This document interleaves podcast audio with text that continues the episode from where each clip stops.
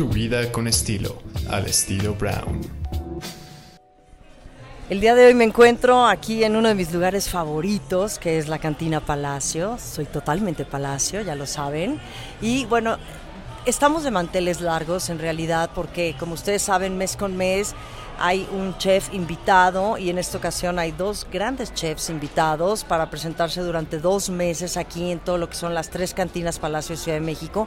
Y está con nosotros el gran Guillermo González Beristain. ¿Cómo está? Muy bien, muchas gracias. Y también está Juan Carlos Santana. Hola Juan Carlos. Muchas gracias, hola, ¿qué tal? Buenas tardes. Bueno, ustedes vienen de Monterrey y yo me tengo que declarar poco conocedora de Monterrey, he ido un par de veces solamente, pero sé que la gastronomía de allá es una gastronomía muy típica, muy enfocada en carnes, básicamente, en, brasas. Y, bueno, Guillermo González Beristain, tú has cambiado un poco este concepto, siempre respetando cuáles son las tradiciones y las costumbres de, de tu estado y juntos han trabajado por años, que lo dijeron ahora, pero me gustaría que me cuentes qué pasa hoy en día con la gastronomía del norte, de Monterrey específicamente. Creo que lo que está pasando en, Monterrey o en el norte de México es lo que está pasando en muchas partes del país, ¿no? Y es el reflejo de que hace 15 años o 20 años empieza a haber opciones para estudiar gastronomía en México.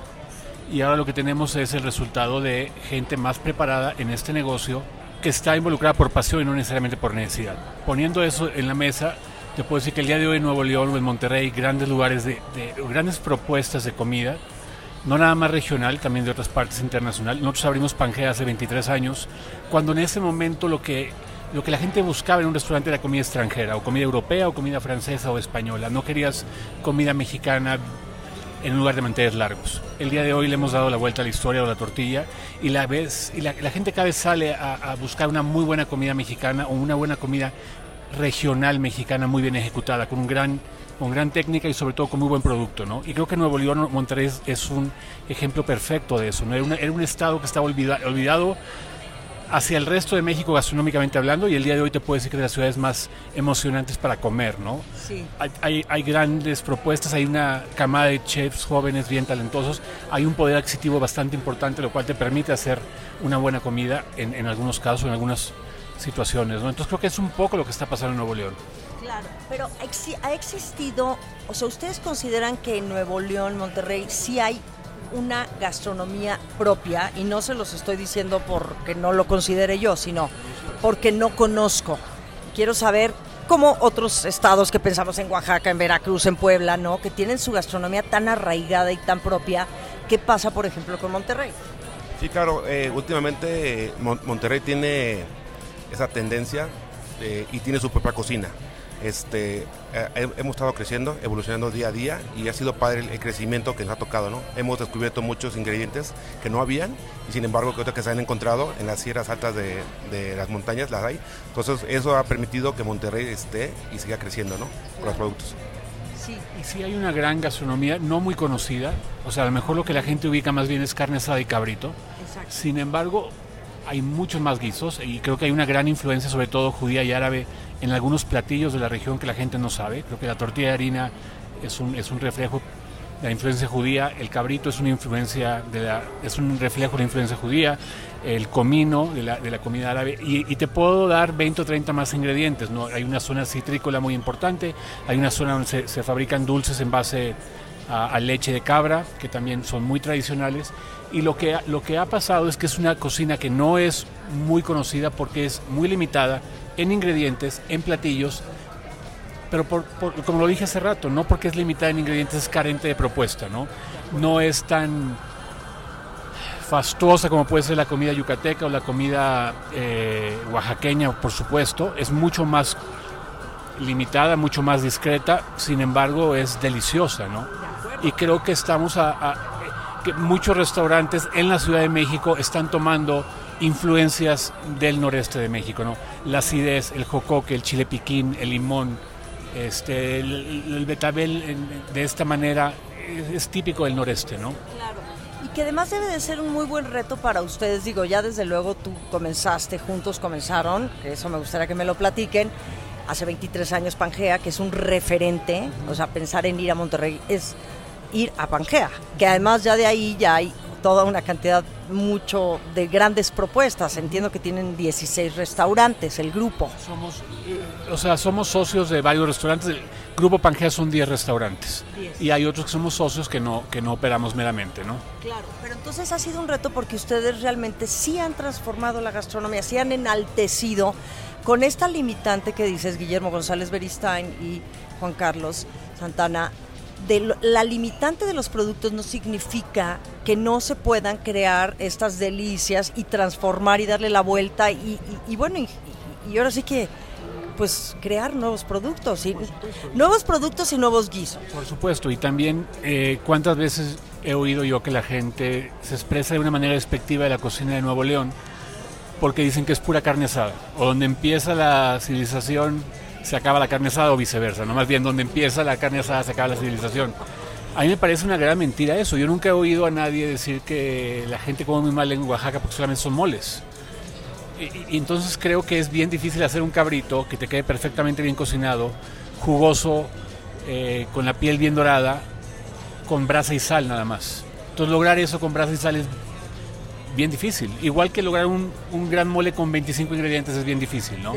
Entonces no porque tienes muchos ingredientes quiere decir que es una mejor cocina. A veces con mucho menos se hacen cosas más interesantes, ¿no? Más memorables. Sí.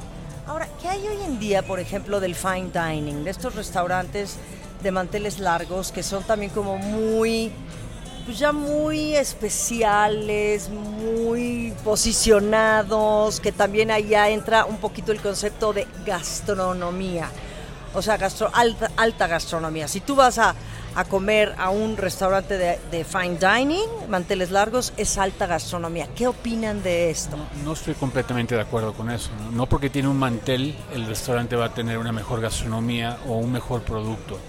Yo creo que la alta gastronomía se hace con maíz y sal y agua y hace una gran tortilla y cal o se hace con un estofado de chorri o foie gras o cualquier ingrediente importado costoso que le quieras poner, ¿no?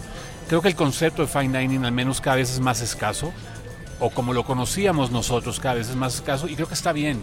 Creo que la gente ahora está fijando más en, tener una buena propuesta de menú, de, carta de vinos, de coctelería incluso, que la, que, la, que la música esté de acuerdo a lo que estoy comiendo y menos preocupada si tienen 500 vinos en la carta o 18 aguas importadas en la carta, ¿no? creo que el día de hoy le estamos dando valor a otras cosas y está perfecto, creo que está muy bien eso y creo que esto está siendo muy empujado por las nuevas generaciones, ¿no? ¿Quieres comentar algo? Sí, eso que dice el chef Guillermo es muy importante, ¿no? O sea, el fine dining ahorita creo que ya está pasando. O sea, ahorita lo que está son mesas sin manteles, ¿no? Y es algo, una propuesta padre, interesante, porque eso te hace que te permite la mesa, no se te da un servicio tan formal, que antes eso era, ¿no? Te da un mantel, la mesa formal. Entonces, yo creo que ya está pasando un poco la tendencia y ahorita pues ahora sí que son mesas sin manteles. Claro. No, y está bien, porque yo creo que la alta gastronomía puede ser la señora que tiene su anafre en la esquina y que te hace las mejores quesadillas. Eso es alta gastronomía. Por supuesto, completamente. Sí.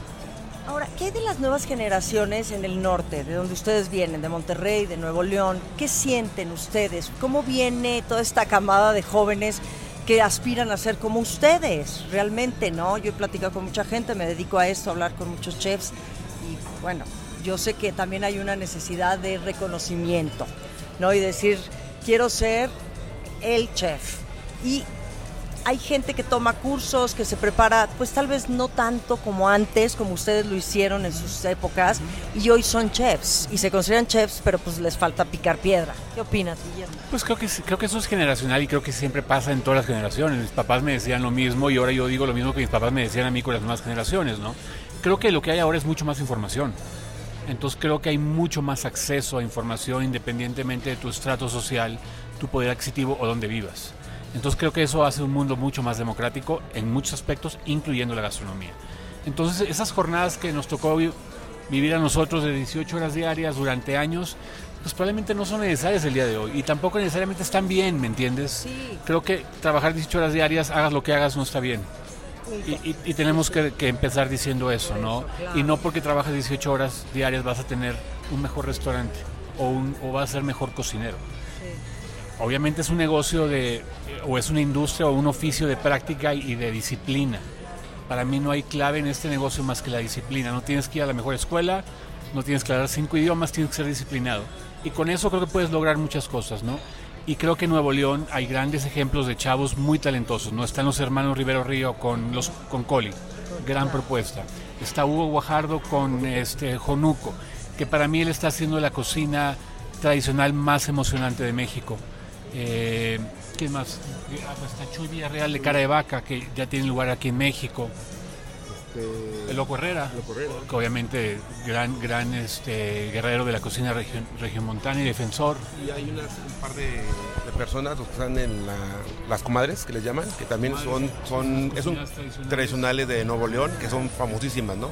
Que mucha gente va y, y- y las busca a ellas, ¿no? Son, es, es- es el ejemplo ahorita que, como el Chef Guillermo, que no necesitamos tener a lo mejor las cosas, simplemente es trabajo día a día, ¿no? Con la propuesta. Claro. Trabajo sacrificado. Sin duda. Sí, como digo, si te gusta no es tanto sacrificio, pero sí es un trabajo complejo. Trabajas en horas donde mucha gente no está trabajando, el fin de semana, en las noches. Pero bueno, esto es lo que decidimos hacer y no, no nos quejamos, ¿no? Claro, es la pasión de, de hacer lo que más te gusta en la vida. Bueno, ¿qué hay del tratamiento de los animales? Hablando acerca de cómo se alimentan las vacas, los cabritos. Este tema se ha vuelto muy polémico en estos tiempos. ¿Por qué? Por el respeto y el tratamiento al animal y los, el, el derecho del animal de ser bien alimentado, bien cuidado y bien, o sea, y matarlo en condiciones bueno, benéficas, que no sufran tanto. ¿Qué opinas de eso? Me parece que es un tema que está en la mesa y se tiene que atender con urgencia. Y es bien importante como cocinero, como chef, saber de dónde viene el producto y en qué condiciones ese animal eh, o incluso eh, ese, vegetal fue tratado y fue eh, matado o cosechado, ¿no? Me parece fundamental e importantísimo. Sin embargo, también creo que es importante poner en la mesa que en mi opinión es mucho más importante el trato hacia el trabajador que está en esta industria. Este, porque, porque es chistoso que pongas esto en la mesa sobre el- el tema del tratamiento ético de los animales y a veces nos olvida el tratamiento ético de la gente de esta industria. No nada más desde el patrón, también del comensal, ¿no? El trato del comensal hacia el mesero o hacia el conocero- cocinero o hacia el personal de esta industria a veces pudiera ser mejor. De la misma manera que el trato del, del patrón a veces pudiera ser mejor o muchas veces pudiera ser mejor, ¿no? Entonces creo que es importante concientizar sí el, el- el uso adecuado de ingredientes que han sido cosechados o cultivados de una manera ética y una manera orgánica y respetuosa, por supuesto. Pero también la gente que trabaja en esta industria es importante que se merezca el mismo mayor respeto, ¿no? Sí, qué bueno que lo dices Guillermo González Beristain, porque además sabemos de mucha gente que, que, bueno, se queja y que no está de acuerdo en favor de, pues, de las horas que trabajan, de, pues, de los abusos, ¿no? Pe- Personales, laborales que viven, la diferencia de sueldos, tal vez la explotación. Y, y- y, bueno, gracias por decirlo, porque eso va antes que cualquier cosa. La gente que hace posible que nosotros nos sentemos a la mesa y que nos llegue el plato a la, a la mesa. Por supuesto, y que el que lo hace posible probablemente no es el chef, ni el dueño del restaurante, es mucho más gente que está atrás, que es, eh, siempre hemos dicho que el trabajador número uno en la cocina es el lavaplatos, porque cuando, cuando falta el lavaplatos o el lavaollas, nadie quiere hacer ese trabajo, nadie, ¿no? Es el que más extraña el día que no, no van a trabajar, ¿no? Sí. ¿Quieres comentar algo, Juan? Ya lo dijo. Ok. Y bueno, por último, estamos aquí en Palacio de Hierro, gracias por su tiempo. Y hoy comienza esta, esta temporada donde van a estar ustedes sirviendo en este menú aquí en las cantinas Palacio, Guillermo González Beristain y Juan Carlos Santana. Van a estar sirviendo. ¿Qué van a servirle a, los, a la gente que, además de todos los socios de Tarjeta Palacio, bueno, pues todos los comensales que nos gusta venir a este espacio? Se, se hizo un, un menú conciso en base a los platos que se tienen en la embajada. La embajada es un restaurante que tenemos en, en Valle Oriente, en la colonia del Valle, en, San Pedro Garza García, desde hace 10 años. Y se hizo, un menú como de cuatro tiempos. ¿no? El primero es una tostada de betabel con jocoque. Otra vez esta influencia muy ácida, muy fresca, eh, con un poquito de vinagreta de limón y chile piquín. Tiene un poquito de comino y luego viene El tamal de cabrito, que es un tamal de cabrito a, base de salsa borracha, con un adobo huateco y queso de cabra, que también son ingredientes típicos de Nuevo León. Que, que ahí es importante mencionar que el cabrito es este ejemplo perfecto de un animal que usas desde la trompa hasta la cola, ¿no? Y es lo maravilloso del cabrito, de esos animales pequeños como el cordero que también usamos en otro lugar, a diferencia de la vaca, ¿no? La vaca siempre, por más que queremos usar todo el animal, no podemos. No, no nada más porque no tenemos eh, el espacio para guardarlo, sino tampoco la diversidad de platillos, pero el cabrito nos permite hacer todo el animal y servirlo todo, ¿no? Y por lo mismo integramos también queso de cabra en este plato, ¿no? Para que sea como el ciclo completo del, de- del animal, ¿no? Y, La luego fue la, la trilogía de una barbacoa de cachete de res, así como una cazuela de chicharrón en salsa verde, que es cachete de cerdo, exactamente la papada. Y por último fue frijoles, con- frijoles con veneno, con asado de puerco. Y ¿Qué- unas- qué- qué- perdona, el- para quien no sepa lo del veneno, ¿cómo es? Yo sé que es un plato muy típico, pero ¿qué, qué es el veneno? Pues el veneno se le llama al asiento del asado de puerco, donde tenías mucho más grasa y poca carne, lo que se quedaba al final en la cazuela.